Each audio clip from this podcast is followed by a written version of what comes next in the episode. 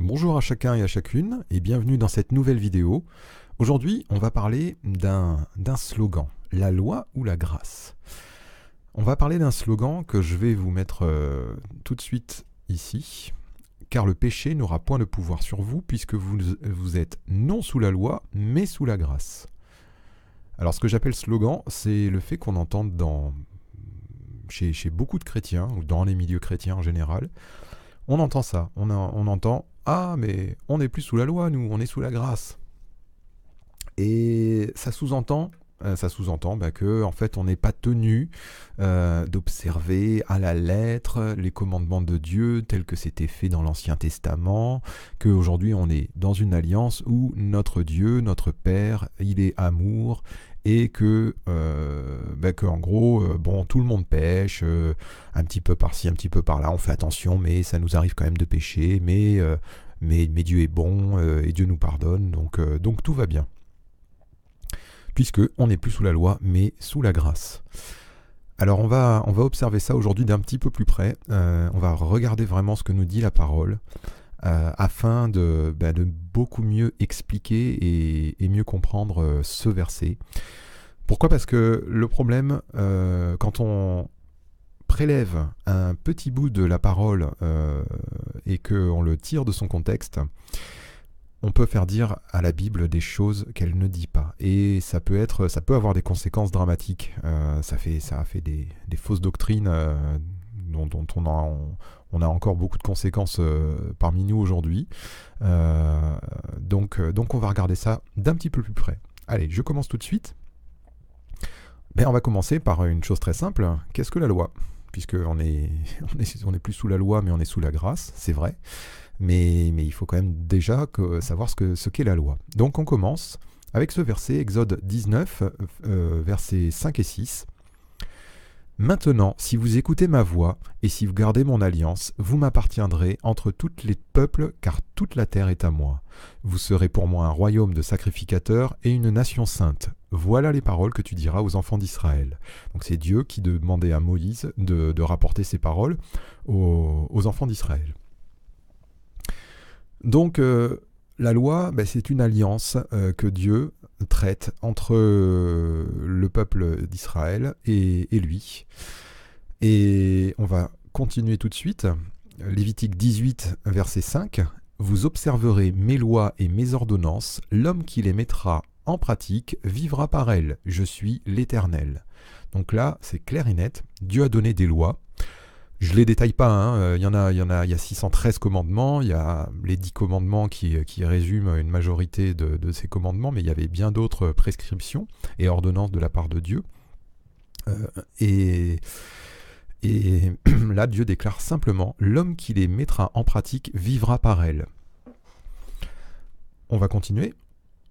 Ézéchiel chapitre 20 verset 11, Je leur donnai mes lois et leur fit connaître mes ordonnances que l'homme doit mettre en pratique afin de vivre par elles. Donc il confirme encore dans ce verset que celui qui observe les ordonnances de la loi, eh bien, il a la vie, tout simplement.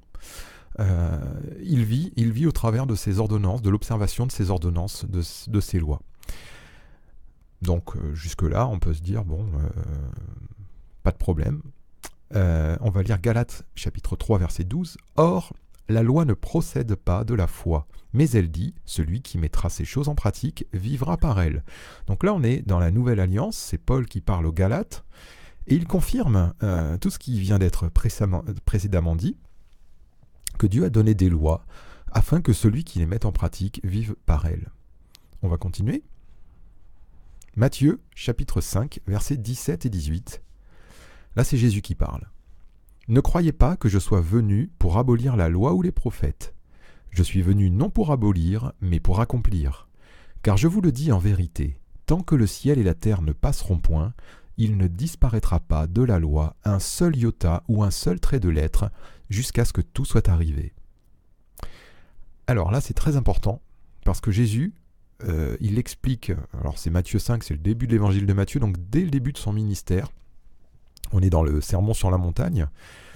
Dès le début de son ministère, Jésus va affirmer, euh, il, dit à ses disciples, attention, qu'il n'y ait pas de, confusion, je ne suis pas venu pour abolir la loi. Non, Il n'est pas venu pour ça. Il est venu pour l'accomplir, nous, dit-il. Et on va voir un petit peu plus tard pourquoi euh, la loi n'est pas abolie. Alors, ce, premier verset que je vous ai mis, vous serez pour moi un royaume de sacrificateurs et une nation sainte, je vous demande euh, de le garder dans un petit coin de votre mémoire parce que je vais en parler un petit peu plus tard. On va continuer encore avec un autre verset, Romains 3, versets 19 et 20. Or, nous savons que tout ce que dit la loi, elle le dit à ceux qui sont sous la loi, afin que toute bouche soit fermée, et que tout le monde soit reconnu coupable devant Dieu car nul ne sera justifié devant lui par les œuvres de la loi, puisque c'est par la loi que vient la connaissance du péché. Alors ici, on commence à voir dans ce verset quel est le but de la loi. C'est par la loi que vient la connaissance du péché. Euh, c'est euh, quelque chose de très important à comprendre, que Dieu a donné cette loi afin que euh, on soit reconnu coupable. On va continuer. Galates chapitre 3 versets 23 à 25. Avant que la foi vînt, nous étions enfermés sous la garde de la loi en vue de la foi qui devait être révélée. Ainsi, la loi a été comme un pédagogue pour nous conduire à Christ, afin que nous fussions justifiés par la foi. La foi étant venue, nous ne sommes plus sous ce pédagogue. Alors je vous remets le, verset euh, Romains 3, 20 car nul ne sera justifié devant lui par les œuvres de la loi, puisque c'est par la loi que vient la connaissance du péché. C'est en complément de... Donc ces deux versets se complètent très très bien pour nous expliquer que la loi, elle a un but pédagogique. Elle est nécessaire et elle a un but pédagogique, mais elle est toujours, toujours, toujours en vigueur. Je continue. Romains 7, versets 6 à 8. Mais maintenant nous avons été dégagés de la loi, étant morts à cette loi sous laquelle nous étions retenus, de sorte que nous servons dans un esprit nouveau, et non selon la lettre qui a vieilli. Que dirions-nous donc? La loi est-elle péché? Loin de là. Mais je n'ai connu le péché que par la loi, car je n'aurais pas connu la convoitise si la loi n'eût dit Tu ne convoiteras point. Et le péché, saisissant l'occasion, produisit en moi, par le commandement, toutes sortes de convoitises. Car sans loi, le péché est mort. Alors, tous ces versets que nous venons de lire, ils nous amènent à cette conclusion. La, loi n'a jamais été abolie, elle est toujours nécessaire, car c'est de la loi que vient la connaissance du péché. Paul en donne un exemple dans ce qu'on vient de lire, Romains 7, verset 7. Euh, il nous dit, bah voilà, la convoitise, la convoitise c'est le dixième commandement. Euh, il, nous dit, bah, il a fallu que j'entende euh, cette loi, tu ne convoiteras point, pour que en moi-même, euh, il y ait, je, reconnaisse qu'il y ait euh, toutes sortes de convoitises. Et, si je n'avais pas eu cette loi, ben je, n'aurais pas vu ce péché. Donc voilà pourquoi Jésus nous a dit que la loi, elle ne va pas disparaître, qu'il va, lui, qu'il est venu l'accomplir, mais qu'elle ne disparaîtra pas, parce qu'elle est nécessaire à Dieu pour montrer à l'homme qu'il est pécheur et qu'il ne peut pas être justifié par ses propres œuvres, qu'il ne peut pas agir d'une manière euh, qui soit saine, sainte et agréable à Dieu. Euh, on, a, cette loi justement pour nous montrer que euh, ben, à un moment ou à un autre, on va toujours être, on va toujours chuter, on va toujours être pris en défaut. Alors on va continuer maintenant avec la grâce. Qu'est-ce que la grâce? Alors voici quelques versets. Romains 3, versets 21 à 26. Mais maintenant, sans la loi est manifestée la justice de Dieu, à laquelle rendre témoignage la loi et les prophètes. Justice de Dieu par la foi en Jésus-Christ, pour tous ceux qui croient. Il n'y a point de distinction, car tous sont péchés et sont privés de la gloire de Dieu, et ils sont gratuitement justifiés par sa grâce, par le moyen de la rédemption qui est en Jésus-Christ. C'est lui que Dieu a destiné par son sang à être pour ceux qui croiraient victime propitiatoire, afin de montrer sa justice, parce qu'il avait laissé impunis les péchés commis auparavant au temps de sa patience, afin, dis-je, de montrer sa justice dans le temps présent, de manière à être juste tout en justifiant celui qui a la foi en Jésus. Ce verset, il est là pour nous expliquer que cette loi qui nous, renfermait, dans, qui nous montrait le péché, et qui nous montrait qu'on était tous pécheurs, et donc privés de la gloire de Dieu, comme c'est dit au verset 23, eh bien, en, fait, elle nous dit euh, que cette loi, euh, bah, Dieu la remplace, enfin la remplace, euh, il, il, nous apporte une justification gratuite par sa grâce. Voilà ce que c'est que la grâce. Et, comment? Au travers de quoi? Mais Au travers de Jésus-Christ. parce que Dieu l'a destiné par son sang, c'est-à-dire à cause de son sacrifice, à être cette victime propitiatoire afin de montrer sa justice. Dans la loi de Moïse, dans la loi de l'ancienne alliance, il y avait euh, la nécessité d'offrir à Dieu des sacrifices. Alors je ne vais pas les détailler, des sacrifices de culpabilité, des sacrifices d'action de grâce. Et, en fait, euh, il y avait donc cette euh, nécessité d'offrir des sacrifices pour racheter nos péchés. Et eh bien en fait, la grâce de Dieu, c'est que ces sacrifices qui étaient imparfaits, mais Dieu les a on, a, donné un sacrifice, lui, parfait, qui est celui de son propre Fils, Jésus-Christ. Et, son sang, alors qu'avant le sang des agneaux et des boucs devait être euh, chaque année renouvelé, puisque les péchés euh, étaient imparfaitement pardonnés, donc on était obligé de refaire des sacrifices euh, de, de, manière très très fréquente, et eh bien là on a un sacrifice parfait, celui de Jésus, qui lui est l'homme parfait qui a accompli toute la loi, comme euh, il, nous a été dit, on l'a lu précédemment. On va continuer avec un verset qui nous confirme. Mais Dieu, Galade chapitre 3, versets 8 à 10. Mais Dieu prouve son amour envers nous en ce que lorsque nous étions encore des pécheurs, Christ est mort pour nous. À plus forte raison, donc, maintenant que nous sommes justifiés par son sang, serons-nous sauvés par lui de la colère. Car si, lorsque nous étions ennemis, nous avons été réconciliés avec Dieu par la mort de son Fils, à plus forte raison, étant réconciliés, serons-nous sauvés par sa vie. Donc ce verset, il, euh, bah, il nous dit que cette grâce, c'est véritablement, et moi je trouve ça, ce verset merveilleux, c'est véritablement là qu'on découvre tout l'amour de Dieu. On était des pécheurs. Et Dieu n'a pas attendu qu'on soit bon, qu'on soit, qu'on s'améliore, qu'on soit... Euh, euh, qu'on prouve, qu'on démontre quelque chose. Il n'a pas attendu ça, il nous a prouvé son amour, il nous a prouvé que, euh, quels que soient nos efforts, qu'ils soient faibles, grands ou pas, de toute façon, on n'arrivait pas à ce standard qui est la sainteté de Dieu, mais Dieu, lui, il nous a prouvé son amour en nous donnant, en nous offrant son Fils. Et, si on considère son amour, euh, ben à, combien plus, euh, à combien plus forte raison on, est, on a cette assurance qui nous donnera cette vie éternelle. Romains euh, chapitre 6 verset 23. Car le salaire du péché, c'est la mort, mais le don gratuit de Dieu, c'est la vie éternelle en Jésus-Christ notre Seigneur. Alors là, les choses sont sans équivoque. Le salaire du péché, c'est la mort. Le don gratuit de Dieu, c'est la vie éternelle en Jésus-Christ. La grâce, comme, euh, l'essence du mot, l'étymologie du mot, mais c'est un don euh, qui nous est fait, qu'on ne mérite pas, qui est entièrement gratuit. Allez, un dernier verset, Apocalypse 1, verset 5. Vous vous rappelez, euh, le, slide précédent, je vous avais dit de bien retenir un, verset qui disait donc dans, Exode, si vous mettez, si vous gardez mon alliance, si vous gardez mes lois, vous serez un royaume de sacrificateurs. Eh bien, regardez ce verset. Euh, de la part de Jésus-Christ, le témoin fidèle, le premier-né des morts et le prince des rois de la terre, à celui qui nous aime, qui nous a délivrés de nos péchés par son sang, et qui a fait de nous un royaume des sacrificateurs pour Dieu son Père. À lui soit la gloire et la puissance au siècle des siècles. Amen. Et qui a fait de nous un royaume des sacrificateurs pour Dieu son Père. Voilà la différence entre la loi et la grâce. La loi, elle dit, si tu mets en pratique, si tu fais ces choses, alors tu seras.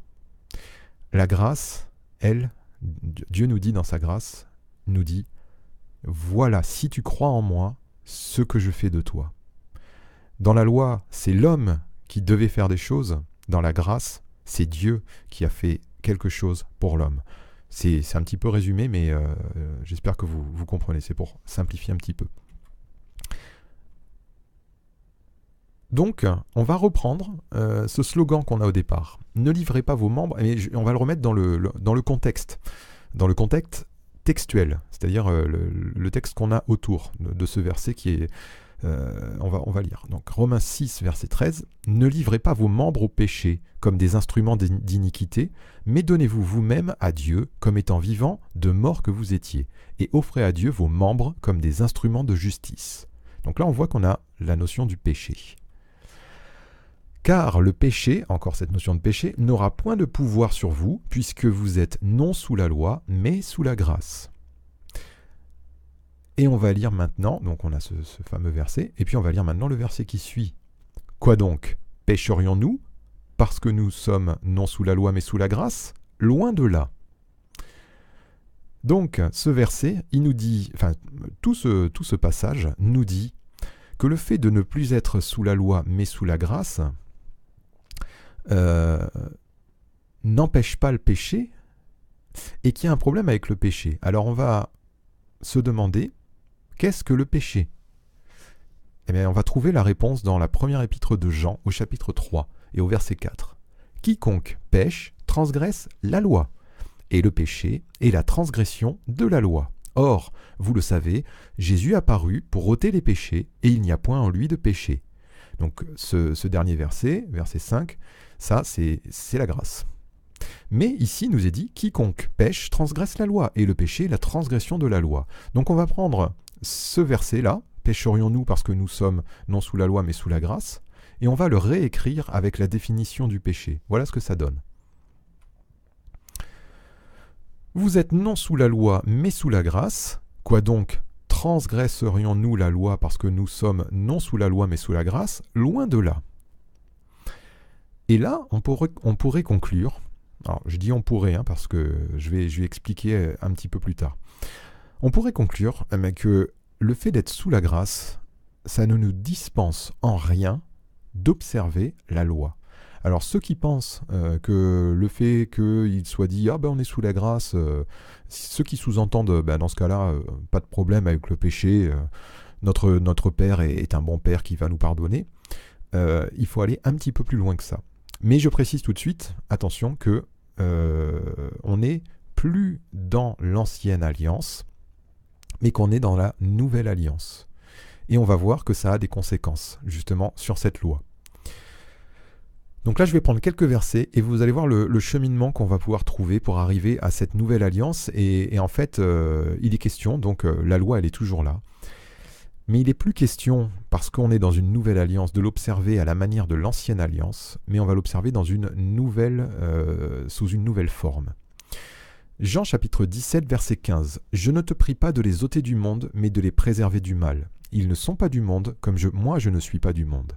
Sanctifie-les par ta vérité ta parole est la vérité. Retenez bien ta parole et la vérité. Psaume 51, versets 5 à 6. Voici, je suis né dans l'iniquité, et ma mère m'a conçu dans le péché. Mais tu veux que la vérité soit au fond du cœur. Fais donc pénétrer la sagesse au-dedans de moi. Alors là, c'est David qui parle, et on voit vraiment quel, euh, homme de Dieu c'était. Il avait compris, euh, voilà, il avait parfaitement compris qu'il était né dans l'iniquité. La loi euh, lui avait, bien rempli son rôle chez lui. Il avait compris euh, quel homme pécheur il était. Et il avait compris aussi la grâce. Tu veux que la vérité soit au fond du cœur? Fais donc pénétrer la sagesse au-dedans de moi. C'est pas lui qui va le faire, c'est Dieu qui va. Il demande à Dieu de l'accomplir. Et on va retenir ça. Tu veux que la vérité soit au fond du cœur. Je continue. Jean chapitre 4, verset 23. Mais l'heure vient, et elle est déjà venue, où les vrais adorateurs adoreront le Père en esprit et en vérité, car ce sont là les adorateurs que le Père demande. Donc, qu'est-ce qu'on va noter là-dedans Ce passage-là? Les vrais adorateurs adoreront le Père en esprit et en vérité. Et là, on peut voir le cheminement. Ta parole est la vérité, premier verset. Tu veux que la vérité soit au fond du cœur, donc Dieu veut mettre sa parole au fond du cœur. sa parole qui est la vérité, pardon, au fond du cœur, et Dieu veut des adorateurs en esprit et en vérité. En esprit, on va le voir juste après, et en vérité, ben on va voir que en vérité, c'est-à-dire la vérité, c'est la parole de Dieu, et il veut que on vive par sa parole. Alors, le verset suivant nous dit, mais, grâce, vers Romains 6, verset 17, mais grâce soit rendue à Dieu de ce que, après avoir été esclave du péché, vous avez obéi de cœur à la règle de doctrine dans laquelle vous avez été instruit. Vous avez obéi de cœur à la règle de doctrine. C'est-à-dire que la doctrine de la loi, les règles de la loi, elles sont toujours en vigueur, seulement Dieu, si vous avez bien suivi le cheminement, Dieu les met dans le cœur du croyant. Voilà la différence entre l'ancienne et la nouvelle alliance. 2 Corinthiens 3, verset 3 nous dit Vous êtes manifestement une lettre écrite par notre ministère, non avec de l'encre, mais avec l'esprit du Dieu vivant, mais avec l'esprit. Je vous rejoins, je vous. Euh, l'esprit, adorer le Père en esprit et en vérité.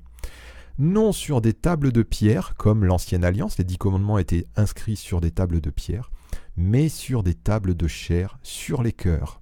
Voilà la différence entre l'ancienne et la nouvelle alliance.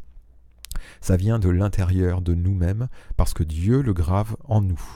Donc on peut résumer ce qu'on a dit jusqu'à maintenant en, trois petits points. Premièrement, Dieu nous a justifiés au travers du sacrifice de Christ, ça c'est la grâce. Deux, il a mis sa parole, ses lois, sa loi, dans notre cœur. Et trois, c'est ce qu'on va voir un petit peu plus en détail maintenant, il nous invite maintenant à marcher en suivant ses lois intérieures, nous vivifiant par son esprit pour les pratiquer.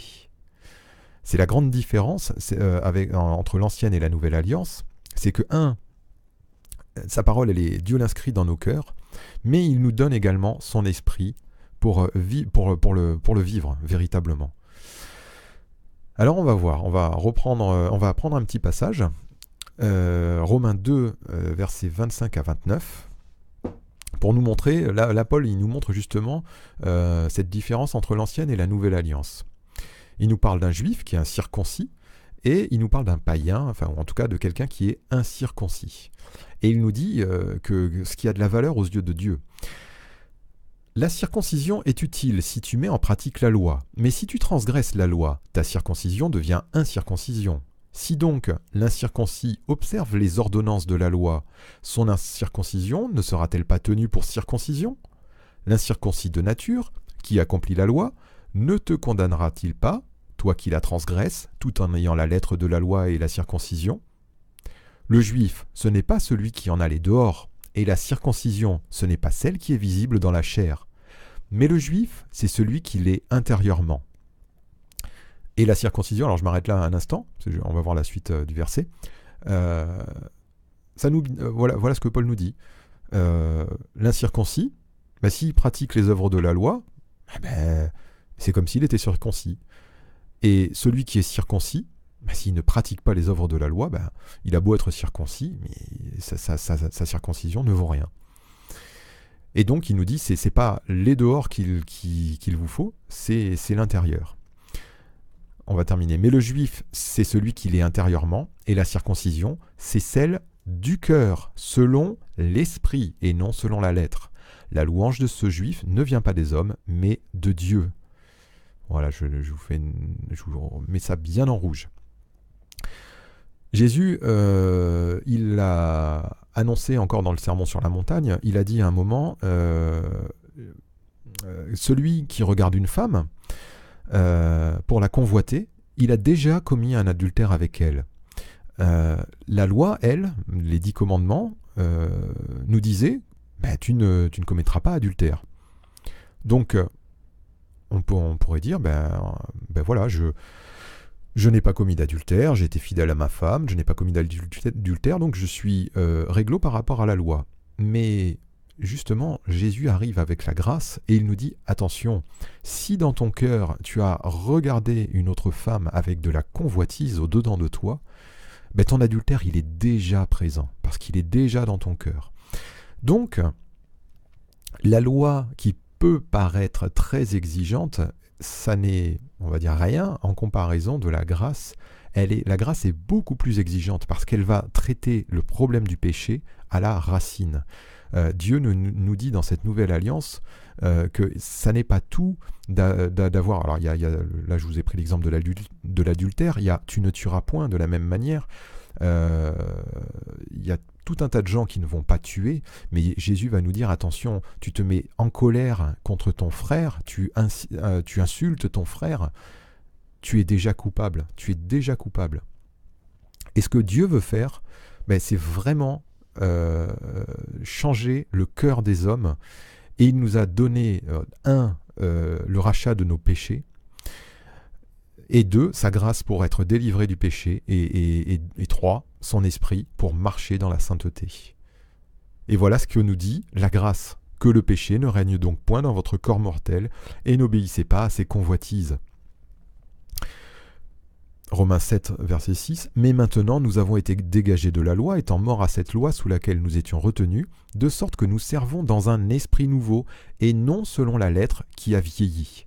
Et enfin, en conclusion, Romains verset 8, euh, chapitre 8, verset 13, Si vous vivez selon la chair, vous mourrez, mais si par l'esprit vous faites mourir les actions du corps, vous vivrez. On a maintenant donc euh, on est un petit peu comme, euh, comme ce que le disait la loi. La loi disait J'ai mis devant toi le sentier de la mort et, le sentier de la vie, choisis la vie. Sauf qu'en en fait, dans la grâce, eh bien justement, Dieu nous demande de choisir la vie et il nous donne la possibilité de marcher sur le chemin de la vie, de marcher par l'esprit. on va continuer. 1 Thessaloniciens 4, versets 2 à 8. J'ai sauté quelques passages pour pas trop alourdir. Vous savez en effet quels préceptes nous vous avons donnés de la part du Seigneur Jésus, donc les préceptes, des commandements, des ordonnances. Hein. Ce que Dieu veut, c'est votre sanctification, c'est que vous vous absteniez de l'impudicité, c'est que chacun de vous sache posséder son corps dans la sainteté et l'honnêteté, c'est que personne n'use envers son frère de fraude et de cupidité dans les affaires, car Dieu ne nous a pas appelés à l'impureté, mais à la sanctification. Celui donc qui rejette ses préceptes ne rejette pas un homme, mais Dieu qui vous a aussi donné son Saint-Esprit. Voyez, c'est très clair dans ce passage.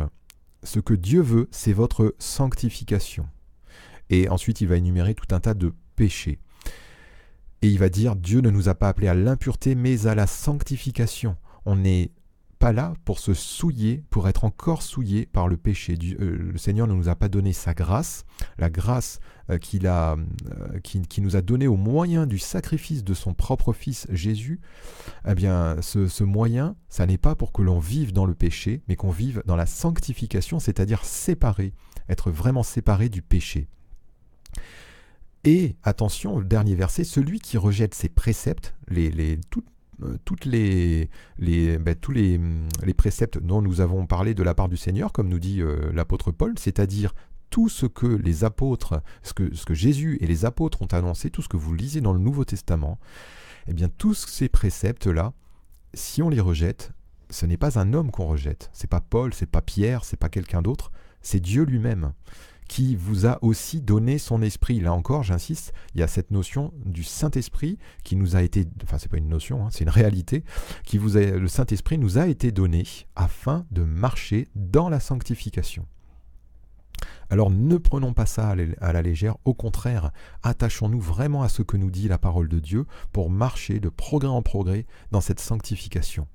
Allez, je vais continuer, on va, va pas tarder à terminer. Hébreu 12, chapitre 13 à 15. C'est la même, euh, même idée ici. Et suivez avec vos pieds des voies droites, afin que ce qui est boiteux ne dévie pas, mais plutôt se raffermisse. Recherchez la paix avec tous et la sanctification, sans laquelle personne ne verra le Seigneur. Veillez à ce que nul ne se prive de la grâce de Dieu, à ce qu'aucune racine d'amertume poussant des rejetons ne produise du trouble, et que plusieurs n'en soient infectés la sanctification sans laquelle personne ne verra le Seigneur. Dieu, je, vous le répète, Dieu nous invite à marcher dans cette sanctification et il nous donne son esprit afin que nous marchions dans cette sanctification. Et se priver de la grâce de Dieu, ben, c'est justement refuser de marcher dans cette sanctification. Et, là, on va se laisser gagner euh, par une marche dans la chair, et, le péché va reprendre sa place, euh, il va prendre toute la place, et on va être éloigné du Seigneur. Alors, on va conclure. Jésus nous déclare en Jean chapitre 14 et versets 20 à 21, Si vous m'aimez, Gardez mes commandements. Celui qui a mes commandements et qui les garde, c'est celui qui m'aime. Et celui qui m'aime sera aimé de mon Père, je l'aimerai et je me ferai connaître à lui. L'amour, l'amour que Jésus nous a donné, Dieu, vous vous souvenez ce, ce verset tout à l'heure, Dieu prouve son amour parce qu'il nous a donné Jésus.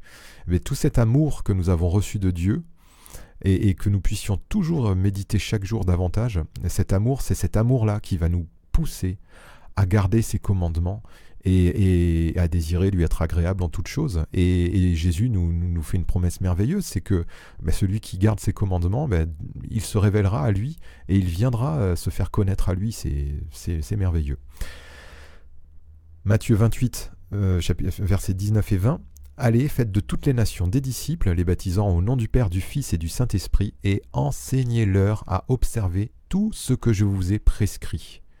Tout le Nouveau Testament, j'insiste, tout le Nouveau Testament, euh, il on, doit, ces paroles de Dieu, on doit vraiment, vraiment s'attacher à rechercher la volonté de Dieu et à mettre en pratique toutes les observances du Nouveau Testament. Et comme je vous l'ai dit, elles sont bien plus nombreuses que celles de l'Ancienne Alliance. Ainsi, c'est pourquoi Paul, lui, il va déclarer, Philippiens 4, verset 9, Ce que vous avez appris, reçu et entendu de moi, et ce que vous avez vu en moi, pratiquez-le, et le Dieu de paix sera avec vous. Paul il nous dit ce que vous avez appris, reçu, entendu de moi, c'est-à-dire en gros tout ce que je vous ai enseigné, tous les commandements de Dieu, toute la parole de Dieu que je vous ai enseigné jour après jour, et ce que vous avez vu en moi, c'est-à-dire ce que vous avez vu que je pratiquais, euh, c'est-à-dire euh, bah, il vivait vraiment euh, comme son enseignement, eh bien il nous dit, il ne nous dit pas connaissez-le, il nous dit pratiquez-le. Pratiquez-le. C'est-à-dire vivez vraiment, non pas euh, en disant ah oui je sais que ça Dieu n'aime pas ou, ou, je sais que ça c'est la volonté de Dieu, mais je, je fais comme je veux. Non, il nous dit euh, faites comme Dieu vous demande. Simplement vivez-le euh, comme Dieu vous l'a, donné. 1, Corinthiens 11, 1. Il nous dit soyez, Paul nous dit encore soyez mes imitateurs comme je le suis moi-même de Christ. Paul, il marchait à l'image de son Seigneur, comme Jésus-Christ. Il, euh, voulait en tout point être semblable au Seigneur Jésus. Il nous dit à nous, mais il, ne dit pas il dit pas, ça à des pasteurs, à des prophètes, à des, hommes de Dieu. Il dit ça à tous. Soyez mes imitateurs. Marchez comme euh, j'ai marché, parce que j'ai marché euh, moi-même comme Christ. Alors on va conclure on va conclure. Vous voyez que ce verset, euh, on est, ce slogan, on est sous la grâce, on est n'est plus sous la loi. Euh, il est très très très mal utilisé, il est extrêmement bien sorti de son contexte et que en fait euh, il ne veut pas du tout dire ce qu'on lui fait dire. Tite, en conclusion, Tite 2, versets 11 à 14.